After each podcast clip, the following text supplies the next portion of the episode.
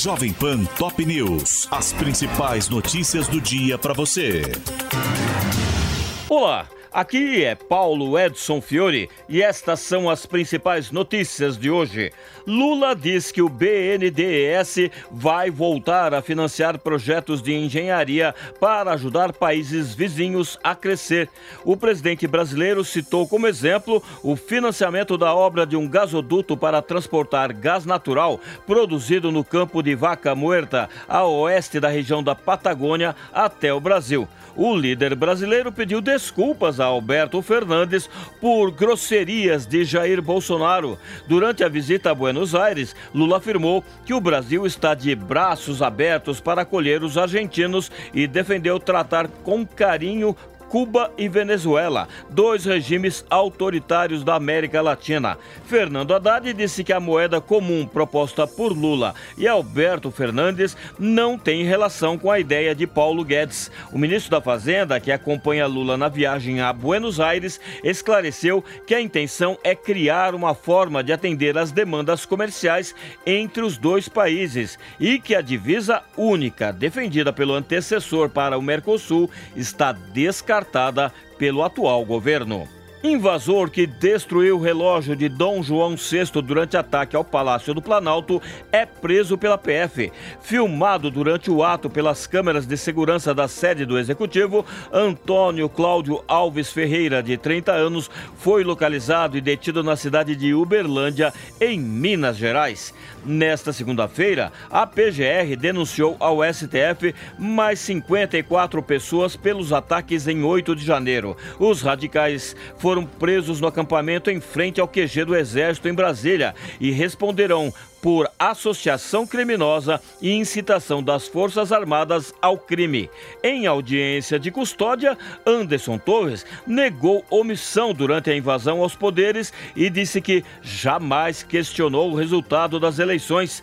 As declarações foram dadas no dia em que ele foi preso e o ex-secretário da Segurança do DF e ex-ministro de Jair Bolsonaro disse ainda que não pertence a essa guerra ideológica e que os atos foram tiro de canhão no peito.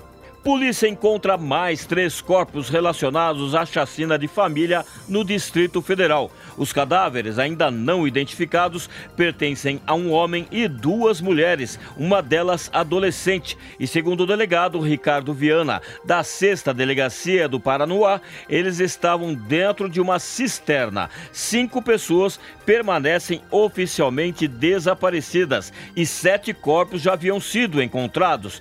Destes, apenas cinco foram identificados: o da cabeleireira Elisamar da Silva, dos três filhos dela, os gêmeos Rafael e Rafaela, ambos de seis anos, e Gabriel, de sete, e do sogro dela, Marcos Antônio Lopes de Oliveira. A mulher e as crianças estavam carbonizadas dentro do carro dela em Cristalina, Goiás. E Marcos foi assassinado, esquartejado e enterrado em uma casa usada como cativeiro pelos criminosos no município de Planaltina, no Distrito Federal. Os outros corpos são de duas mulheres que seguem sem identificação e estavam no carro de Marcos, encontrado também carbonizado em Unai, Minas Gerais. Familiares afirmam que são da mulher dele, Renata Juliane Belchior, de 52 anos, e da filha do casal, Gabriela Belchior Oliveira, de 25 anos. Seguem desaparecidos Cláudia Regina Marques de Oliveira e Ana Beatriz Marques de Oliveira, ex-mulher